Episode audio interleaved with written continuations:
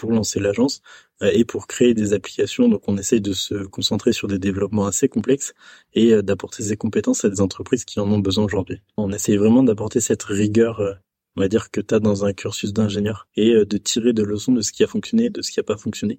Et donc pour ça on a mis pas mal de processus en interne. Au final les processus sont une grande force de enfin, quand tu construis quelque chose. Bonjour à tous, moi c'est Terry, on a mon pote Hugo et un invité de marque qui s'appelle Quentin Marc avec la, société Loop Crew qu'il a monté avec deux de ses amis. Euh, donc je vais commencer par l'invité. Comment euh, comment ça s'est monté tout ça, Quentin? Et puis dis-nous un petit peu euh, pourquoi tu es là aujourd'hui. Salut Terry, bah déjà merci pour l'invitation. du coup effectivement comme tu l'as dit, on est Loop Crew en fait, on est un cabinet de conseil, une agence de développement. Euh, donc on s'est monté en fait avec deux amis, on a Lyon, euh, comme un de vos derniers invités, oui. Armand Lelier. Effectivement. Voilà, donc à, l'issue de notre formation, en fait, on voulait euh, un peu être indépendant et surtout bah, pouvoir apporter nos compétences à nos propres clients, monter notre structure. Donc c'est cohérent avec notre parcours qu'on avait fait en études où on avait déjà essayé de, d'entreprendre, on va dire, depuis un moment. Que juste après la fin de nos études, on s'est lancé dans cette aventure. Aujourd'hui, ça fait à peu près dix mois qu'on existe et ça commence bien, donc euh, donc on continue à fond. Trop bien. Ok, super. Trop, bien. Bon Hugo, tu veux peut-être dire un petit mot pour te présenter aussi? Je, bah écoute, euh, non, moi je, ça va très bien. Euh, on est on est quasiment à la, aux vacances. Je suis ravi de t'accueillir, Marc, parce que on se connaît depuis à la fois peu de temps, on se connaît un peu mal, mais à la fois on se connaît parce qu'on a quand même discuté. un bon bout de temps, notamment sur mon projet, parce que comme tu as une agence de dev, eh ben écoute, il y a peut-être moyen qu'on collabore un, un de ces quatre. Moi en tout cas, j'aimerais bien. Mais trop trop bien de, de, de, pouvoir te recevoir ici aujourd'hui. Toi, tu t'es présenté ton parcours un peu euh, parce que là, tu as présenté l'agence, mais euh, est-ce que toi, euh, retracer un petit peu D'un point de vue personnel, oui, si tu veux. Euh, donc, donc déjà, j'ai découvert le code quand j'étais assez jeune, un peu comme mes associés. j'ai découvert ça, j'étais en seconde à peu près. Et là, bah, quand tu tombes dedans, après, c'est parti. Enfin, en tout cas, nous, on n'a plus jamais lâché. et donc, en fait, dans cette continuité, j'ai fait une école d'ingénierie qui s'appelle l'INSA. Donc, d'abord le cycle prépa. Et ensuite, j'ai intégré le, le département en informatique pour devenir ingénieur en informatique. Et en fait, pendant euh, tout le cycle du département, euh, j'ai eu un cursus où euh, je me suis aussi essayé à l'entrepreneuriat parce que ça faisait longtemps que, que je voulais en faire. Donc d'abord, il y a la junior entreprise. donc la ah. junior entreprise de l'INSA qui s'appelle Ethic, voilà, et que je salue au passage. Mais je pense que vous avez parlé un peu de JE euh, dans ce podcast. donc voilà, ça c'était la première étape. Ensuite, euh, donc ça a duré un an et demi à peu près. Ensuite, j'ai fait du freelance. Donc à côté de mes études, je travaillais déjà pour des clients pour qui je faisais des développements, donc des sites, des applications, euh, et notamment pour une agence lyonnaise qui s'appelait Smartfire. Donc j'étais littéralement, je travaillais chez eux alors que j'étais encore en études. Et voilà. Et ensuite, donc avec mes mes cofondateurs, mes associés, euh, eux, ils ont eu un parcours aussi un petit peu start-up et on s'est regroupés tous ensemble pour lancer l'agence euh, et pour créer des applications. Donc, on essaye de se concentrer sur des développements assez complexes et euh, d'apporter ces compétences à des entreprises qui en ont besoin aujourd'hui. Ok. Je vais revenir par contre sur ce que tu as fait, c'est que tu as commencé à travailler en étant auto-entrepreneur, j'imagine, pour le statut freelance. Et en fait, bah, qui a pris goût, vous avez réussi à vous rassembler. Comment vous êtes rassemblés Parce que j'ai regardé un petit peu sur le site. Euh, franchement, c'est propre ce que vous faites. Allez ah, voir leur site, il est super bien fait. C'est Loop en anglais. Mm. On voit qu'il y a une vraie expérience utilisateur qui est attendue. Ça, ça, enfin sur mobile en tout cas, j'ai vu ça, c'était super fluide, très beau. Explique-nous un peu qui fait quoi et comment vous êtes réunis. Ok, alors donc là il y a un peu euh, deux questions. Euh, la première c'est comment est-ce qu'on s'est rencontrés, comment est-ce qu'on s'est réunis? Donc euh, donc on est trois associés, Louis Rob, Corentin Branchereau et moi-même. Donc avec Louis on se connaît depuis la première en fait, on était au lycée ensemble et dès la première on, on, travaillait ensemble tout le temps pour les devoirs de maths, de français, etc. Donc ça a continué en terminale, on a fait la même école, la même prépa, le même cursus et donc voilà on a fait un peu tout notre parcours ensemble. Ensuite, avec Corentin, on se connaît depuis le début de l'INSA à peu près. Et donc, pareil, euh, on était euh, assez proches dans le cycle prépa. ensuite, on a fait le même département. Donc, euh, pareil, on a toujours travaillé en collaboration. Alors, Corentin était dans la même classe et dans le même groupe de code que Louis pendant sa formation. Et donc, après, notre noyau s'est formé petit à petit. Et, euh, et donc voilà, c'est un peu comme ça qu'on s'est connus. Donc on a tous les trois la même formation, donc sur le papier la même expertise. Euh, nous, ce qui était très intéressant, c'est qu'au sein du développement, tu as différentes euh, spécialités.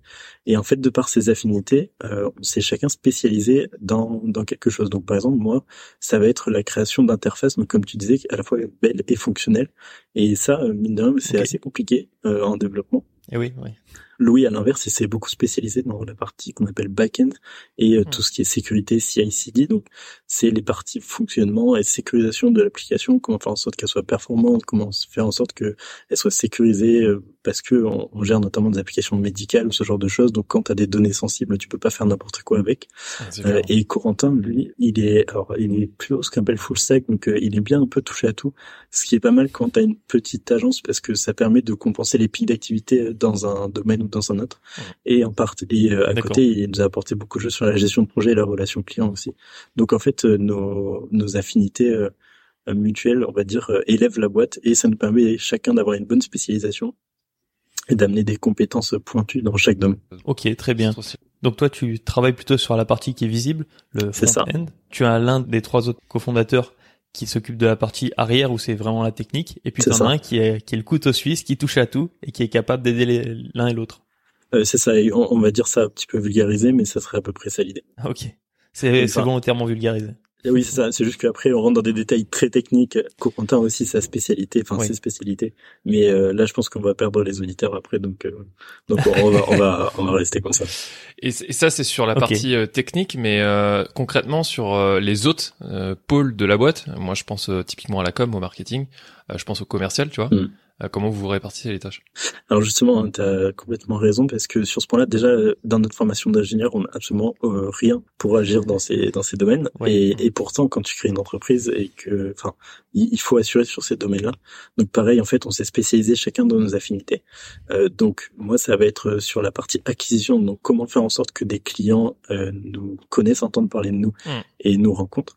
Corentin, lui, il a, il a beaucoup aidé sur la partie euh, relation client, donc euh, comment euh, prendre le premier appel jusqu'à la signature du contrat et faire en sorte que tout le projet se passe bien. Et Louis, il est beaucoup sur deux parties, la partie RH comptabilité, enfin qu'on a mis ensemble, mais donc sur voilà tous les aspects finance, paye, etc. Mm. Et sur une deuxième partie, peut-être qu'on en parlera plus tard, mais à moyen terme, on aimerait pousser le côté environnemental de notre boîte pouvoir agir pour des projets euh, qui ont un impact environnement ou social. Et sur ces côtés-là, il s'implique aux côtés par exemple du Shift Project. Euh, et donc c'est lui ah qui lead les réflexions là-dessus aussi. Donc voilà. Et en fait, donc si vous voulez, dans ces trois catégories, euh, l'idée c'est qu'il y ait ce qu'on appelle un lead. Hmm. Donc c'est quelqu'un qui va se former, qui va apporter de la rigueur là-dedans et qui va découvrir un petit peu l'état de l'art à travers des ressources en ligne, à travers des discussions avec des experts ou autres, pour faire monter les compétences de la boîte ça veut pas dire que d'autres personnes peuvent pas travailler dans le domaine. Par exemple, je fais beaucoup de relations clients, mm. euh, mais en tout cas, euh, chacun va apporter des, va faire monter la boîte, euh, enfin les compétences de la boîte sur ces domaines. Donc, donc voilà. Et c'est pour ça que, par exemple, moi, en termes d'acquisition, c'est moi qui communique sur LinkedIn. Donc c'est mes posts qu'on voit passer sur LinkedIn pour parler de notre aventure, pour parler de ce qu'on fait pour les clients, etc. Je, sais pas si vous vous rendez compte quand même que vous êtes spécialisé. déjà, enfin, déjà, il se spécialise, mais en plus, enfin, je veux dire, la structure là de la boîte, mais vous avez, on a, on a le même âge. Enfin, je veux dire, euh, vous n'avez pas, vous avez pas fait beaucoup plus de choses que nous entre guillemets, dans le sens où, enfin, on a à peu près le même parcours mm. d'ingénieur, tout ça. Mais vous avez une maturité, je trouve, dans, dans le, dans, dans la, dans le fait de gérer votre boîte qui, qui est exceptionnel. Enfin, je, enfin, moi personnellement, je sais que ça fonctionne plutôt bien, tu vois. Ça vient d'où tout ça? Non mais sans déconner. Déjà merci beaucoup pour le compliment. Bah, en fait, c'est un peu la réflexion qu'on s'est fait, c'est que quand tu te lances dans le grand bain comme ça, euh, il y a un peu de scénario. Bah, soit tu survis, soit tu meurs, tu vois. Alors dans, dans notre aventure, ça serait pas si grave entre guillemets. Au pire, la boîte ferme, euh, on n'a pas de dette puisqu'on n'a pas d'emprunt ou quoi que ce soit, et on va trouver un travail d'ingénieur en informatique dans une autre société. Donc euh, c'est pas c'est pas très grave, mais en tout cas, si tu veux vraiment faire vivre ton projet, tu es obligé de te donner à 200%. Donc tu es obligé de faire augmenter tes connaissances techniques puisque on a vraiment cette vision de vouloir délivrer de la qualité, de vouloir agir sur des projets très complexes auprès de grandes entreprises notamment. Euh, et euh, d'un autre côté, bah oui, il faut euh, assurer le pilotage de la boîte. Donc là, c'est pareil, t'as pas le choix, tu dois consommer du contenu. on pense en permanence à la boîte, etc. Et, et, voilà, au fur et à mesure, on progresse, on va dire. Ce que j'aime bien dans ce que vous avez dit, il y a vraiment le côté ingénieur, tu sais, où c'est très structuré. Bah, chacun se spécialise dans une tâche, devient expert, bon, c'est peut-être encore un peu tôt, mais devient bon en tout cas dans son domaine. Et en fait, il fait progresser grâce à ça. Et comme vous êtes tous les trois sur la même longueur d'onde, bah forcément, ça marche super bien. C'est ça, exactement. On essaye vraiment d'apporter cette rigueur, euh, on va dire, que tu as dans un cursus d'ingénieur, euh, où euh, tu te documentes, tu apprends, tu fais en sorte d'avoir, de, enfin, de sourcer ce que tu fais, que ce soit rigoureux, carré, et ensuite de bah, d'essayer de mettre en application et de tirer de leçons de ce qui a fonctionné, de ce qui a pas fonctionné. Et donc pour ça, on a mis pas mal de processus en interne. Au final, les processus sont une grande force de, enfin, quand tu construis quelque chose. Donc un des processus, par exemple, c'est qu'on a un guide dans l'entreprise, une sorte de wiki d'entreprise, où à chaque fois que tu apprends quelque chose et que cette compétence peut être utile à quelqu'un d'autre, tu euh, la renseignes dans ce guide et euh, les autres peuvent retrouver cette, euh, ces connaissances avec une simple recherche par mots-clés. C'est super fort. Voilà. Franchement, c'est une super idée. On a... ben, merci beaucoup. Et nous, ça nous a permis de faire énormément de choses. Un exemple tout simple, c'est comment tu gères une facturation client? Ben, ça, on va tous être amenés à le faire. Pour autant, on n'a pas besoin de se former tous. Donc euh, Louis, il a fait euh, une fiche qui est très claire euh, en mode étape 1, tu fais ça, étape 2, tu fais ça, étape 3, tu fais ça. Et en fait, on prend, on déroule et on n'a pas d'erreur de facturation et ça nous permet de facturer hyper simplement. Ça me fait penser au processus qu'il y a dans l'industrie parce qu'en fait, c'est exactement ça. Les tâches qui sont simples, elles demandent quand même d'avoir des connaissances de base pour les mettre en application. Et une fois que c'est maîtrisé, tu fais un processus le plus clair et le plus facile possible et quasiment tout le monde est capable de le, de le réeffectuer. C'est ça. Vous avez mis la force de l'industrie dans une startup. Donc ça, c'est c'est vraiment une super bonne idée, je trouve. Ce à quoi ça, moi, ça me fait penser personnellement, tout ce que tu me dis là, de, de renseigner les documents, de dire qu'on va être tous amenés à faire ça, de faire étape par étape. Pour moi, ça, c'est des process de junior, ça. On a tous fait ça, tu vois. Oui, aussi, effectivement. Et, euh, et ça, c'est. Alors du coup, Hugo, t'as complètement raison. C'est euh, en fait dans la junior entreprise, t'as un gros phénomène, c'est que tous les tous les ans, tous les deux ans, bah, en fait, 100% de l'équipe change. Donc c'est-à-dire que t'as euh, nous chez Ethic, on était plus de 100 membres. Et euh, en fait, tu dois faire transmettre toutes les connaissances, tous les processus, toutes les données sur les clients d'année en année, alors que les 100, ils changent maximum tous les deux ans, tu vois. Et en fait, ce turnover de fou, ça t'implique, enfin, ça implique d'avoir euh, ce genre d'outils comme des guides où tu as toute la connaissance à un même endroit. Et en fait, t'as plus besoin d'une personne pour pour faire passer les connaissances de l'entreprise. Et ça, ça rend une entreprise très résiliente et on, on, l'a vraiment, euh, on l'a vraiment pris de ça. Donc la entreprise nous a apporté des choses sur ce point-là. Vous avez su tirer les forces de vos précédents enseignements. C'est euh, c'est vraiment une, une, bonne chose. Euh, c'est aussi comme ça qu'on voit que les gens grandissent vite. C'est parce que quand tu apprends tes erreurs, c'est bien, mais quand tu apprends tes réussites, c'est encore mieux. Et euh, là, c'est typiquement le bon exemple qu'on a très peu vu, j'ai l'impression, jusqu'à présent avec nos, nos autres invités. J'ai aucun doute sur le fait que ça va fonctionner pour mm. vous, puisque déjà vous êtes mm. trois, vous êtes bien câblés, mm. vous savez être performant chacun dans vos domaines, mais quand même pouvoir être résilient parce que bah, les process. Franchement, je vois pas ce qui peut se mettre au travers de votre route, quoi. Ah bah écoute, il y a beaucoup de choses qui peuvent se mettre en travers euh, et on a aussi des succès et des, échecs entre guillemets. On perd aussi des, des, des contrats qu'on aurait aimé signer ou autres, mais en tout cas, pour l'instant, pour nous, ça commence bien. Et euh, donc là, comme tu dis, on est trois, trois associés à temps plein. Euh, mais on avait aussi un stagiaire de notre école qui est incroyable. Jules, si tu passes par là, un bon coup, qui nous a vraiment régalé. Et pareil, un, stagiaire plus sur un temps plus court, mais c'était voulu ça. Euh, Bastien, qui a fait pas mal de stratégies dans la boîte et qui nous a donné beaucoup de choses aussi. Donc on est monté jusqu'à cinq. Et là, on recherche un stagiaire ou un alternant pour cette nouvelle année. Et si possible, on aimerait bien faire notre première embauche en juin prochain. Donc c'est un peu le, la feuille de route de l'entreprise, mais là on va essayer de, de plutôt être 4 voire 5 euh, dans le futur que 3 en tout cas. On mettra l'adresse mail pour euh, voilà de la de, de la RH. par contre avec plaisir. Euh, c'est c'est une forte croissance hein, quand même puisque enfin vous venez de démarrer finalement, c'est super mm. jeune pour la boîte et on sent que vous avez déjà cœur à, à aller plus vite, plus loin. Comment mm. ça se fait que vous vouliez aller si vite? Alors, il y, a plusieurs choses. Euh, en fait, la première chose, c'est que, comme tu as dit, on vient un peu d'un écosystème startup, mais on n'est pas une startup. On est, euh, puisqu'on est, on est rentable dès le jour en fait, dès, qu'on a un client. Donc, c'est vraiment un, modèle de prestation de service classique.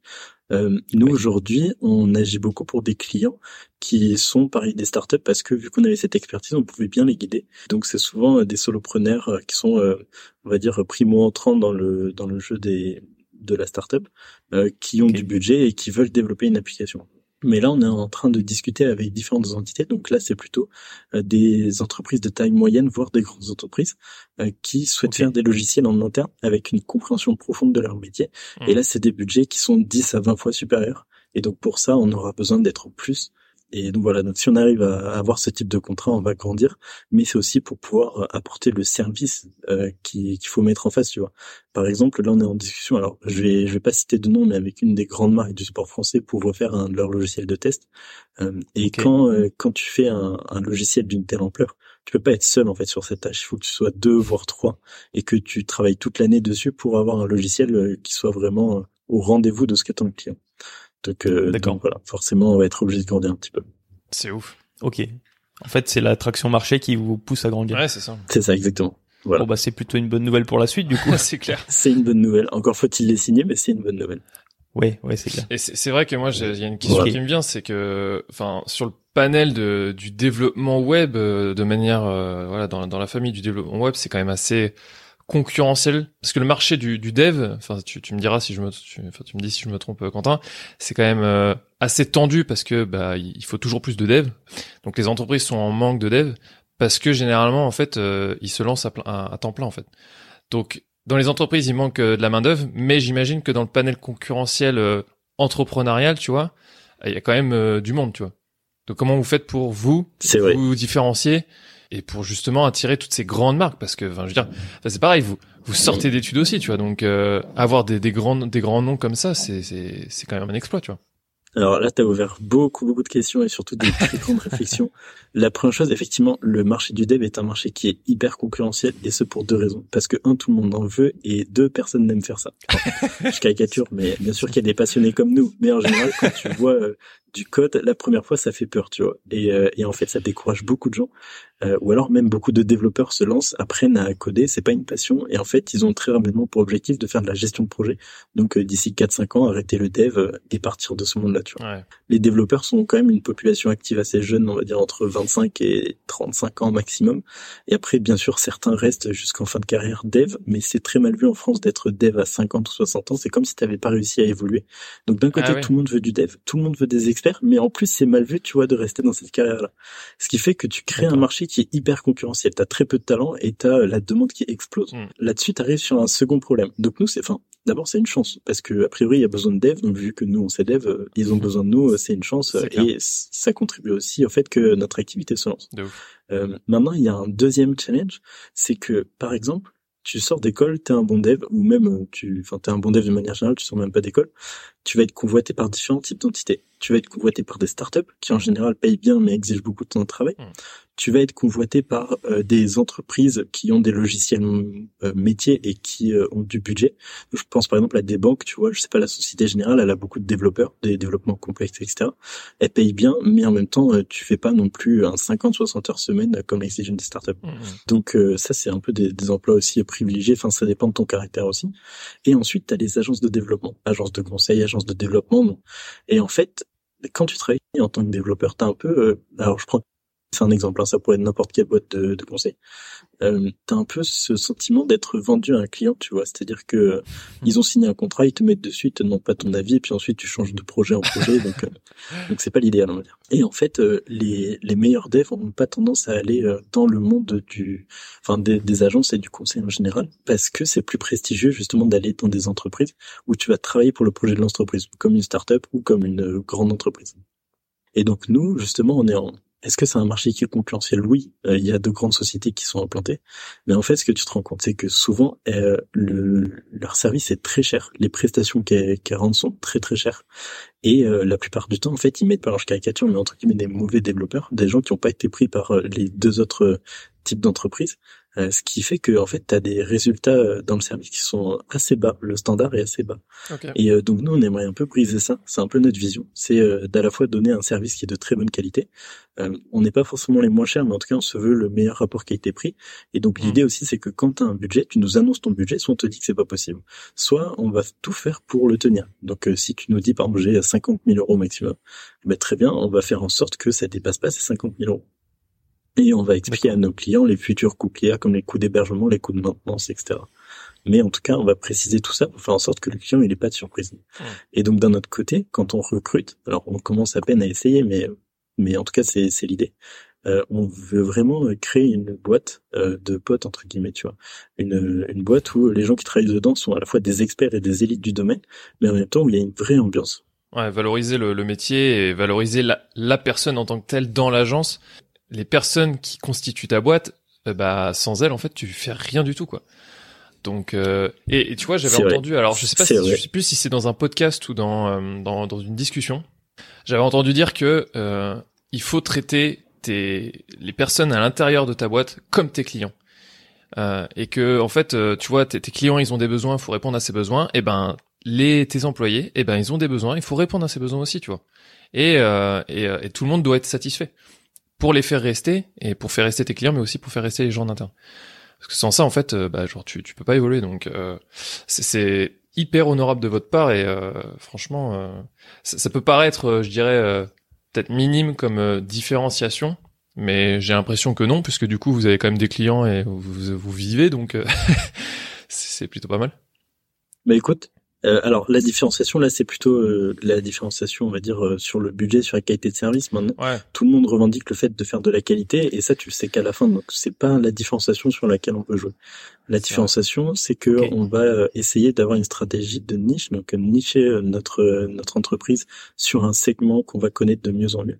Donc là, la première niche à laquelle on était, c'était celle des startups, puisqu'on la connaissait très bien. Hmm. Donc on comprenait les besoins de nos clients et on savait de quoi ils avaient besoin pour que leur projet vive et grandisse. Et donc on pouvait leur apporter du conseil et des développements de qualité. Euh, nous, on aimerait passer sur des projets plus grands, puisqu'un projet startup, on va dire, c'est de l'ordre de 20 à 40 000 euros, on va dire. Donc 20 à 40 000 euros, c'est euh, deux, deux, trois mois de développement. Euh, ce qui fait des projets assez courts, tu vois, il faut quand même, tu passes du temps à discuter avec les clients pour les signer pour un projet finalement assez court. Donc nous, on aimerait plutôt partir sur des projets qui durent un an, deux ans vraiment de développement pur et ensuite faire la maintenance derrière. Donc ça nécessite euh, justement de se tourner vers des entreprises plus grosses. Et euh, là-dedans, la niche qui nous intéresserait vraiment, enfin, en tout cas, on commence à y penser, donc peut-être que cette réflexion aura complètement changé dans un an si, si on revient ou autre. C'est c'est le fait que euh, en fait, on fera des, des, logiciels pour les entreprises. Donc, euh, comme euh, je parlais avec cette marque de sport, euh, tu as un logiciel en interne que tu as développé pour ta boîte de 1000 collaborateurs qui est sur mesure par rapport à tes besoins, tes activités. En fait, ce logiciel est très complexe à créer parce que c'est un gros logiciel avec des besoins très spécifiques. Et donc, nous, on aimerait créer ce genre de, de choses. Aujourd'hui, justement, des font ce type de, de service. Et euh, la finalité c'est que cette, cette marque de sport nous contacte parce que euh, mais en tout cas euh, l'application n'est simplement pas utilisable par les collaborateurs alors qu'ils ont mis plusieurs centaines de milliers d'euros dedans tu vois. Ah, et donc oh, l'idée c'est d'arriver ouais, elle n'est pas utilisable. Elle n'est pas utilisable. Alors après, il y a beaucoup de connaissances métiers qui ont été apprises euh, à travers ça, etc. Mais les équipes de test sur le terrain hmm. préfèrent prendre un papier et un stylo pour remplir leurs tests que cette application. Donc il y a un problème en fait. Hmm. Euh, et donc nous, on va essayer de, de, le résoudre. Là, on se positionne pour le résoudre. voilà. et ensuite, la, deuxième chose, donc c'est par rapport aux collaborateurs, effectivement, euh, il faut vraiment comprendre ce que cherche la personne en venant chez toi.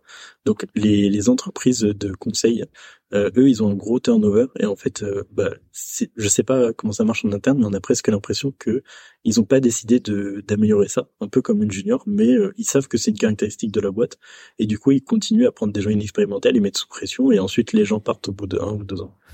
Donc euh, là-dessus, je... Euh, moi je vais je vais devoir dire un mot là-dessus parce que depuis, ton euh. Depuis je travaille dans une entreprise qui fait justement du conseil et en fait d'une entreprise à l'autre ça n'a rien à voir vraiment. C'est ça. Par exemple dans la mienne je vais pas faire la pub, hein, mais la mission c'est contribuer au degré de conscience de soi et de ceux qui nous entourent. Donc tu vois la la philosophie elle est beaucoup plus proche de celle que tu prônes mmh. que d'une autre. Mais on a une boîte qui est aussi plus petite que justement des, des gens voilà, c'est un exemple connu, mais euh, par contre, nous on connaît des agences plus petites. Alors je sais pas dans la qualité, euh, mais euh, pour en citer d'autres comme Shodo ou enfin bref, d'autres des agences plutôt qui font 50 personnes ou un peu plus. Où là justement, le, enfin nous on essaye de s'inspirer de ces modèles. On a aussi Théodo à Lyon ou d'autres d'agences qui qui essayent de comprendre les besoins de leurs collaborateurs, de, leurs attentes. Euh, et euh, en fait, comme ça, bah, ils améliorent énormément leur taux de rétention. Les gens restent mmh, chez eux mmh, mmh. Euh, et du coup montent une expertise. Et c'est des boîtes qui délivrent des projets qui sont fous. donc nous, c'est d'eux qu'on aimerait s'inspirer. Et donc on fait très attention à faire en sorte qu'il n'y ait pas un gros turnover chez nous. D'accord, je comprends. Et du coup, ça, tu vas être y confronté un peu plus tard, et ce serait vraiment intéressant que, que quand tu reviens dans quelques temps, tu nous expliques comment ça s'est passé c'est un domaine où c'est assez dur de retenir les gens parce qu'en fait, il y a beaucoup de gens qui changent de carrière. Alors tu dois tu dois un peu le voir maintenant, mais tu verras, c'est encore plus vrai quand tu feras des recrutements. Il y a des gens qui du jour au lendemain décident d'aller dans le développement et puis pareil du jour au lendemain de s'arrêter. Mmh. et donc en fait, c'est assez dur de garder une population euh, euh, qui est motivée et qui veut rester chez toi. Mmh. C'est vrai, mais c'est pour ça que nous, on va pas prendre ces personnes en fait. Là d'ailleurs, c'est ce c'est ce qu'on fait avec euh, bah, nos stagiaires et, après nos, nos, prochaines embauches si on peut. Euh, c'est que justement, comme tu dis, des gens qui commencent du, sur un coup de tête de commencer le code et ensuite d'en partir. En fait, nous, on cherche vraiment des passionnés. Hmm. Donc des gens qui, comme nous, ont commencé euh, le code en dehors de l'école, qui ont été piqués par ça, qui ont commencé ça, tu vois, quand ils étaient jeunes. Pour prendre l'exemple de nos stagiaires, il a commencé le code à 12 ans et il avait vraiment commencé par quelque chose de très difficile. Donc c'était, euh, tu vois, quand il nous racontait ça, on était ah ouais incroyable, tu vois. Et en plus, il a fait euh, quelque chose comme l'ingénieur entreprise et tout, il mène des projets à côté. En fait, tout ça, ça recoupe sur nos valeurs. Et à partir du hmm. moment où tu as les mêmes valeurs que la personne, et eh ben on pense que ça peut matcher. Et après, bah c'est sûr qu'on n'a pas les mêmes projets professionnels. Nous, on a souhaité créer notre entreprise. Lui, c'est pas son vœu. Mais en tout cas, euh, sur le moment, on sait que on veut aller exactement dans la même direction. Et donc pour nous, c'était important de l'accompagner sur ce qu'il voulait apprendre. Donc il nous a dit quand il est arrivé qu'il euh, voulait découvrir un peu tout ce qui tourne autour de l'activité de service, donc la gestion client, la gestion de projet, hmm. toutes les technologies, donc comme on disait, front et back à la fois. Et c'est ce qu'on a fait. Donc euh, c'est-à-dire que il travaille pour nos clients, avec nous, toujours en collaboration avec avec les fondateurs.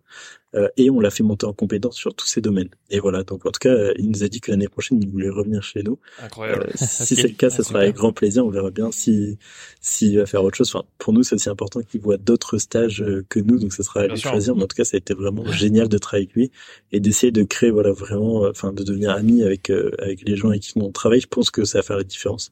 Donc c'est ce qu'on essaye de faire au quotidien. Enfin, c'est un peu notre vision et on va voir comment on arrive à la mettre en place. Mais est-ce que d'ailleurs vous avez formaliser cette vision que vous avez? Oui, pareil, dans notre guide, euh, on a formalisé cette vision. Donc, euh, on a défini les critères qu'on cherchait, donc euh, comme la passion, l'engagement, la motivation, donc tout ça, on sait comment on, le demande à nos candidats. dans dans nos entretiens, on fait d'abord un entretien entre guillemets pour découvrir la personne, et ensuite on teste, on passe un test technique obligatoirement. Et donc, euh, dans ce test technique, euh, tu vas faire, euh, alors c'est vraiment de, des langages de base, mais pour voir ta réflexion sur les connaissances un peu de base et voir si tu as le potentiel pour pour venir travailler chez nous. Et donc, ce qu'on cherche vraiment, c'est quelqu'un qui est passionné déjà, donc qui a qui a découvert le code autrement et qui aime bien faire des projets à côté de, de, de son activité, tu vois, de ses études ou autre. Hmm.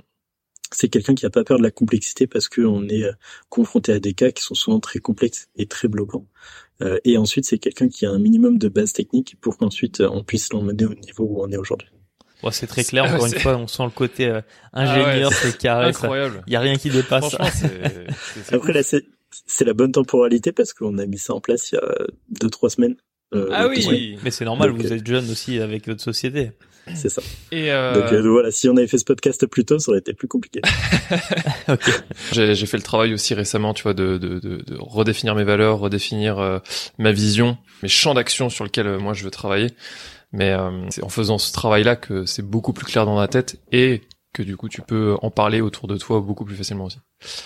Moi, j'aimerais euh, un peu aborder un, un, sujet qui est. Euh, j'ai cru comprendre que vous aviez créé une start-up auparavant, avant de créer l'agence. Euh. J'aurais aimé que tu nous racontes un petit peu cette histoire-là, euh, parce que c'est quand même hyper intéressant. Ok. Et euh, pourquoi vous êtes passé de start-up à agence, tu vois Alors, je suis pas la personne la plus euh, calée dans l'histoire parce que moi j'ai moins été sur ce projet-là. C'était plutôt Louis et Corentin qui ont été. Et donc en gros, pour refaire notre parcours d'école, donc moi quand j'étais en prépa, j'ai j'ai redoublé la deuxième année, alors que Louis et Corentin sont sont passés. Donc ils ont fait le cursus en fait d'informatique un an avant moi, et même si on était toujours très proches. Euh, et en fait, euh, donc pendant la fin de leurs études, l'INSA propose un incubateur de start-up par lequel est passé notamment Armand Lelier avec euh, ses cofondateurs. Et donc Louis et Corentin, et ils étaient aussi incubés là-bas, donc ça s'appelle La Fée.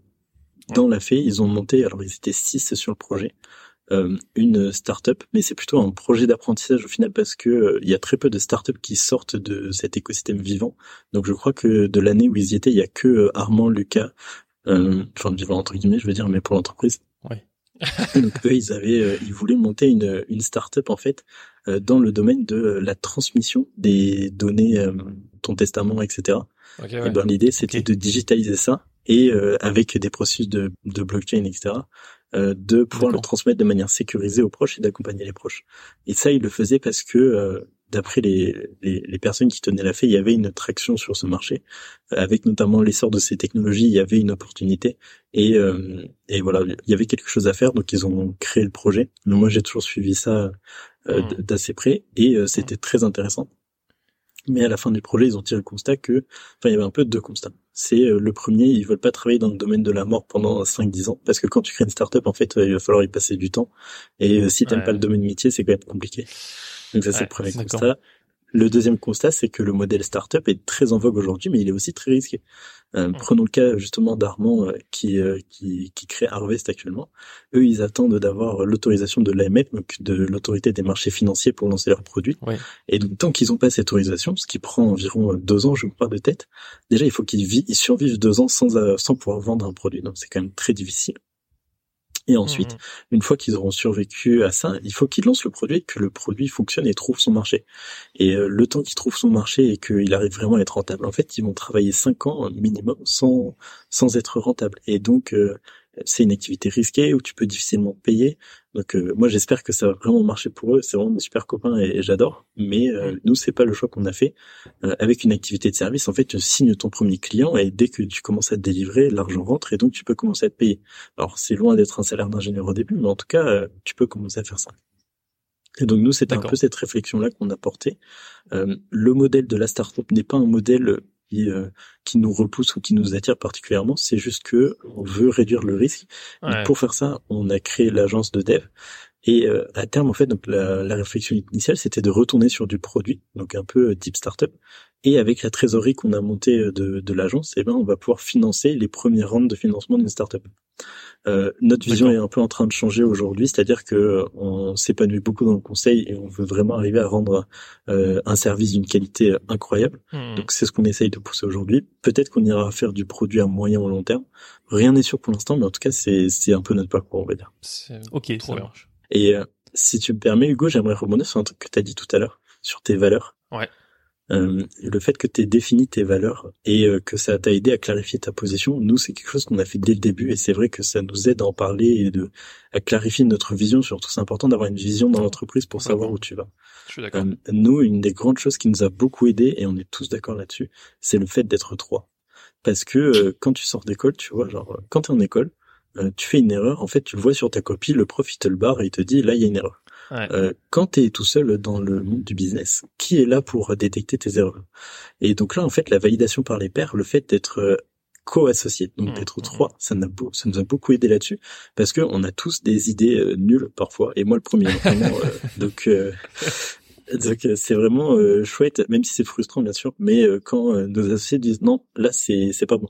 Et et il y a, y a autre chose, c'est le fait d'être trois et non pas deux ça aide à pas être, tu sais, en opposition frontale. C'est-à-dire que si, par exemple, Louis me disait non, ça c'est pas une bonne idée. Peut juger. Voilà, il y aura toujours quelqu'un qui tranche chez nous le constat dès le départ. C'est euh, le fait de dire, bah, on sera forcément à deux contraintes sur des idées. Et donc, quand tu es la personne en infériorité numérique, eh ben, c'est la démocratie, euh, c'est comme ça, donc tu t'inquiètes. nous, systématiquement, euh, quand, quand, quand on n'est pas d'accord et que, par exemple, Louis et Quentin disent non, on va plutôt faire comme ça, pas de souci, on fait, on teste, on voit ce que ça donne. De toute façon, ce sera toujours temps de changer. Mais, euh, mais le fait d'être trois, ça nous a beaucoup aidé et ça nous permet aussi de nous motiver au quotidien parce qu'on a forcément des temps forts et des temps bons chacun. et ça nous permet de célébrer ensemble et, et tout ça, c'est vraiment bénéfique pour la boîte. Vous me faites tous rager là parce que franchement, ouais, sens qu'il y a une bonne synergie. Moi, je suis tout seul là. Venez, venez, venez m'aider, s'il vous plaît. mais, mais justement, on trouve des associés, ça, c'était drôle. Mais oui, mais après, si tu vois, on en, on en parlait avec euh, Adèle la dernière fois. Euh, elle, euh, c'est pareil, elle gère toute seule son, son business. Euh, elle voulait trouver un associé, mais elle s'est rendue compte à la fin, et moi je m'en suis rendu compte aussi assez rapidement que ça sert à rien de forcer les choses et que bah voilà, même si c'est bien mieux d'avoir des associés, euh, vaut mieux être seul que mal accompagné. complètement. On, se laisse la porte ouverte, tu vois, à, tous les deux, à, voilà, d'éventuels associés. Euh, mais bon, effectivement, je, je suis d'accord avec toi. Le fait d'être trois, c'est une énorme chance et ça fait votre complètement de votre force en fait surtout quand vous êtes aussi complémentaires et euh, aussi alignés sur bah, vos valeurs euh, euh, et, le, rendu, le résultat que vous voulez fournir. Quoi. Exactement. C'est en fait c'est déjà assez dur de trouver un partenaire de confiance avec qui tu vas dans la même direction. Donc en avoir deux de plus, euh, c'est c'est quand même assez rare. Et du coup c'est enfin tout de suite on sent que ça fait votre force. Tu l'as expliqué tout au long, mais on, le comprend vraiment rapidement. Et le fait d'avoir ce, cette complémentarité, bah, ça fait une synergie qui vous fallait beaucoup plus vite parce que je sais pas comment tu le ressens, mais moi, je pense que si tu étais seul pour faire les, mêmes projets, en fait, tu mettrais un temps infini, quoi. C'est une bonne question. Je sais pas. T'as toujours ce dilemme entre t'es seul et tu vas plus vite et t'es euh, à plusieurs et tu vas tu vas plus loin. Et je pense qu'on est vraiment dans ce cas de figure. Si on avait été seul et qu'on avait fait du freelance classique, il suffisait de trouver un gros client, euh, t'intègres ses équipes et euh, techniquement tu faisais plus de chiffre d'affaires par tête que ce qu'on a fait cette année. Donc pour donner des chiffres, on a fait à peu près 100 000 euros de chiffre d'affaires. Euh, un freelance euh, en début de carrière peut faire, je pense, facile 40, 50 000 euros pas seul. Euh, mais en même temps, ça nous a mis, ça nous a permis de mettre en place des processus euh, qui vont nous porter très très loin. Et ça on le mmh. voit juste dès notre deuxième année. Et qui vont nous permettre d'aller chercher des projets comme cette entreprise de sport justement, là où en freelance on n'aurait pas pu agir seul. Donc je pense qu'on est vraiment dans ce cas de figure où euh, on est plusieurs et on va aller beaucoup beaucoup plus loin. Et la notion de vitesse va arriver par la suite. mais là peut-être pas encore. Enfin, c'est toujours ce truc de la boule de neige. Au début, elle met du temps à grandir, mm. et puis après, elle grandit très très très très vite. Donc nous, on croit fort en cette image, euh, et c'est c'est là-dessus qu'on mise. Et puis après, t'as as quand même aussi euh, mentionné tout à l'heure ce côté euh, célébré à trois. Enfin, je veux dire, c'est aussi hyper important de se sentir bien dans son taf, et euh, c'est cool si tu es tout seul et que tu fais un max d'argent, euh, mais t'es tout seul quoi. C'est vrai, tu vois. Donc euh, l'humain, il est fait pour être euh, pour célébrer avec d'autres personnes. C'est un, c'est un, tu vois, c'est un animal social, tu vois. Donc euh, être tout seul, ça, c'est limite. C'est vrai. Et puis personne ne te comprend vraiment au final parce que mm. ton entourage, bien sûr, il te suit. bien sûr, dans nos entourages, avec Louis, Quentin et moi, on a différents profils des personnes qui sont fonctionnaires, d'autres salariés, d'autres entrepreneurs. Mm. Mais personne ne comprend notre activité comme nous on la comprend. Et donc une grande victoire pour nous, Bien sûr, les autres vont être en mode bah c'est cool, mais euh, mais ils comprennent pas à quel point c'est c'est important et c'est puissant pour nous et le fait de pouvoir célébrer ensemble, ça c'est chouette. La solitude, c'est euh, c'est peut-être l'ennemi le plus violent pour quelqu'un qui entreprend. Hmm. Enfin, Hugo pourra le pour en parler, mais on en a déjà parlé avec d'autres. Donc euh, c'est c'est effectivement une force de pouvoir être accompagné, hmm. surtout comme tu le dis proche. Euh, moi, je me pose aussi une autre question, c'est là aujourd'hui vous avez, vous êtes sur une vision qui est alignée. Euh, et qui est assez courte, en fait, c'est ok maintenant on veut trouver des plus grosses entreprises. Mais est-ce que vous avez déjà réfléchi à la suite? Ou est-ce que vous voulez aller euh, vraiment plutôt à 5, 10 hmm. ans? Complètement. Euh, nous, en fait, euh, de base, on s'est plutôt aligné sur une vision long terme. Et ce qui fait que après il faut se mettre d'accord sur la vision court terme. Donc justement les conflits étaient plutôt sur la vision courte, enfin conflit entre guillemets, mais c'est plutôt sur la vision court terme que sur la, vision long terme. Donc on a défini une vision à 5 ans et même au-delà. Euh, et nous vraiment, euh, en fait, l'idée c'est euh, de pouvoir mettre la puissance de, du code de l'informatique au service de projets impact. Donc impact dans l'environnement essentiellement, ça peut être aussi dans le social, dans le médical, mais c'est vraiment de pouvoir mettre cette puissance-là au service de, de, quelque chose qui est bénéfique pour notre société, pas pour du e-commerce ou des choses comme ça. C'est pour ça qu'on n'en fait pas. Donc ça c'est un peu la vision long terme. Maintenant, comment tu y arrives? C'est difficile euh, dès la première année de pouvoir œuvrer dans ces domaines puisqu'il faut monter une expertise, une crédibilité. On n'avait que 23 ans aussi quand on se lançait. Donc ça, c'est vraiment la vision long terme. On s'est aligné dessus d'ailleurs. Normalement, ça se reflète un peu sur le site. Et euh, justement, le site a été construit et pensé comme ça. Au début, c'est un peu la vision court terme. Donc, qu'est-ce qu'on délivre aujourd'hui? Et ensuite, plus tu avances, plus tu vois nos valeurs. Et après, plus tu vois notre vision long terme. Donc, euh, donc on y a pensé. C'est écrit. Et, et, on va essayer de le concrétiser selon le plan. Donc on fait des objectifs, donc on a une vision long terme, euh, des objectifs à 5 ans, à un an et des objectifs trimestriels. Et euh, l'objectif justement pour euh, faire grandir l'entreprise, c'est que on délivre, on essaye de délivrer environ 80% du temps. Et les 20-25% restants, on essaye d'améliorer la boîte avec des objectifs trimestriels. Donc par exemple, ça peut être comment augmenter l'acquisition, comment créer une stack business, donc un ensemble de pièces business qui vont nous permettre de convertir beaucoup plus facilement. bref, il y a différents objectifs pour faire grandir l'entreprise. Ça me fait rire, c'est vraiment à chaque fois si structuré. Ah ouais, c'est dingue. non mais et puis euh, tu vois, moi j'aimerais aborder un autre sujet, enfin un autre sujet. Pour rebondir sur ce que tu dis, euh, je, je, suis assez pessimiste sur euh, l'avenir un petit peu de notre monde et c'est en écoutant parler des personnes comme toi qui portent des projets entrepreneuriaux avec ces valeurs environnementales là que moi évidemment je porte avec mon projet que je me dis bah ok il y a peut-être une lueur d'espoir tu vois il y a peut-être des, des, boîtes qui vont quand même euh, se monter dans le futur et qui euh, vont aller dans le bon sens. Et euh, moi, ça me rassure d'un certain d'un certain point de vue. Donc, euh, je, je, voilà, je, je, peux que être, je peux que te soutenir dans, dans ton projet avec avec tes. Je suis je suis assez d'accord avec toi. Nous aussi, on avait une vision assez pessimiste au début, mais au final, plus on travaille et plus on se rend compte qu'il y a beaucoup d'initiatives qui se montent. Alors bien sûr, tout le monde connaît le Shift Project qu'on essaye d'intégrer, mais mais il y a d'autres initiatives qui se montent en France et ailleurs, euh, il y a euh, les initiatives légales, euh, il y a d'autres initiatives. dans toutes les grandes entreprises aussi, nous, on entend par le biais de personnes qui y travaillent. Et je prends le cas cette fois-ci de Total, qui est vraiment qui a été un des acteurs de, la pollution, on va dire au niveau mondial, mmh. qui essaye de pivoter fortement en interne pour s'orienter vers d'autres choses. alors, j'ai pas les connaissances encore pour dire si c'est stratégique ou pas, mais en tout cas, qui qui mettent vraiment les bouchées doubles dans ce domaine. Et, euh, et, au final, chaque entreprise, de par sa taille, de par la législation, de par le fait aussi que bah, ce sont des capitalisations boursières, donc c'est ce que demande le marché, hmm. etc. Il y a beaucoup de facteurs hmm. qui font que un peu tout le monde euh, est en train de pivoter, j'ai l'impression. Euh, peut-être pas assez vite, peut-être pas de la bonne façon, mais en tout cas les gens ils travaillent. Moi je, suis de moins en moins pessimiste. Alors c'est pas une vision que je partage, je pense, avec euh, mes associés. Euh, Louis est un peu plus pessimiste. Euh, voilà. En tout cas nous on s'accorde sur le fait que on pense que dans le futur il faudra faire mieux, ou en tout cas tout autant qu'aujourd'hui, mais avec moins, hmm. avec moins de ressources, avec moins de, de tout. Et donc l'idée, c'est comment tu fais ça. Et le code est un très bon vecteur pour ça, parce que euh, tu peux faire beaucoup de choses en automatisant des process, euh, en euh, créant des applications, en évitant que les gens se déplacent pour faire hmm. la même chose, mais avec moins.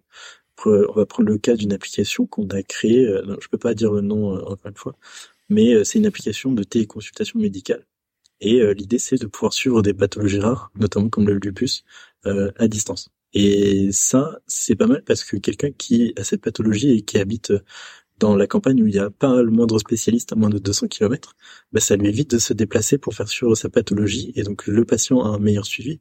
Mais en plus de ça, on évite des déplacements, euh, des, déplacements qui, qui, peuvent être évités tout simplement. Et donc là, on fait d'une mmh, pierre deux coups. On fait mieux et on fait avec moi. Alors ça reste anecdotique sur le plan environnemental entre guillemets, mais euh, mais c'est ce genre de choses petit à petit on va pouvoir s'améliorer. Bon bah c'est une belle entreprise avec des beaux projets. On a déjà fait un, bon tour je pense d'horizon. Je te propose plutôt d'aller vers euh, ce qu'on demande toujours euh, en fin de podcast, c'est-à-dire quelles sont tes inspirations? Alors, je vais parler au nom de toute l'équipe parce que on en a comme ça, ce sera assez global. Euh, alors différentes, de, différentes euh, inspirations sur le plan euh, ingénierie. Euh, je vais citer Jean-Marc Jancovici, qui est très actif dans le domaine des énergies et de l'environnement. Et lui, c'est un ingénieur pareil de carrière et où, il apporte cette rigueur d'ingénieur au débat justement hmm. sur tout ce qui est énergie environnement. Et pour nous, voilà, ça c'est une bonne inspiration, on va dire. Une inspiration business cette fois-ci, c'est quelqu'un qui s'appelle Théo Lyon. Peut-être que ce nom vous parle qui est euh, youtubeur, podcasteur également. Donc lui, en fait, il a monté une agence. C'est ça exactement. Il a monté une agence qui s'appelle Kudak. Et euh, cette agence euh, est fait de, de, tout ce qui est Facebook Ads, donc de la publicité sur Facebook et autres, pour vendre plus de produits. Alors le, le fond, on n'est pas accordé avec ce qu'il fait, mais en tout cas dans sa vision où il a beaucoup d'ambition, il essaye de tester énormément de choses, d'avoir un esprit de rupture, de se renseigner sur ce qu'il fait ailleurs, euh, pour monter un service qui soit de qualité par rapport à la moyenne. Mmh. Et ben cette vision-là, nous, euh, elle nous marque beaucoup. Donc euh, voilà, on, on, essaye de suivre. Trop stylé. Et ensuite, on a différentes inspirations. on en trouve un peu tous les jours, mais je vais citer ces deux-là pour commencer, on va dire. D'accord, ça marche. Merci beaucoup Marc. Bon, bah, Franchement, c'était hyper. Bah, merci à vous pour ce podcast. encore une fois, c'était un plaisir. et on a encore une fois survolé un petit peu tous les sujets. L'intérêt, c'est que bah vous sachez que tout est possible. Je veux dire, euh, voilà, Quentin avec ses deux associés, ils ont créé une agence dev euh, à 23 ans. Qu'est-ce qu'il y a? Euh, Est-ce que est-ce que vous avez un contre-argument à ça? Non. Donc, si vous avez un projet, mais lancez-vous. Arrêtez de, de réfléchir. Et écoute, on te souhaite le meilleur et on te souhaite de revenir d'ici un an. Hein bah, quand vous voulez, les gars. J'attends votre invitation. on vous dit à tout bientôt. le temps la même chose. Continuez d'évoluer et d'investir. Ciao. Ciao. Ciao.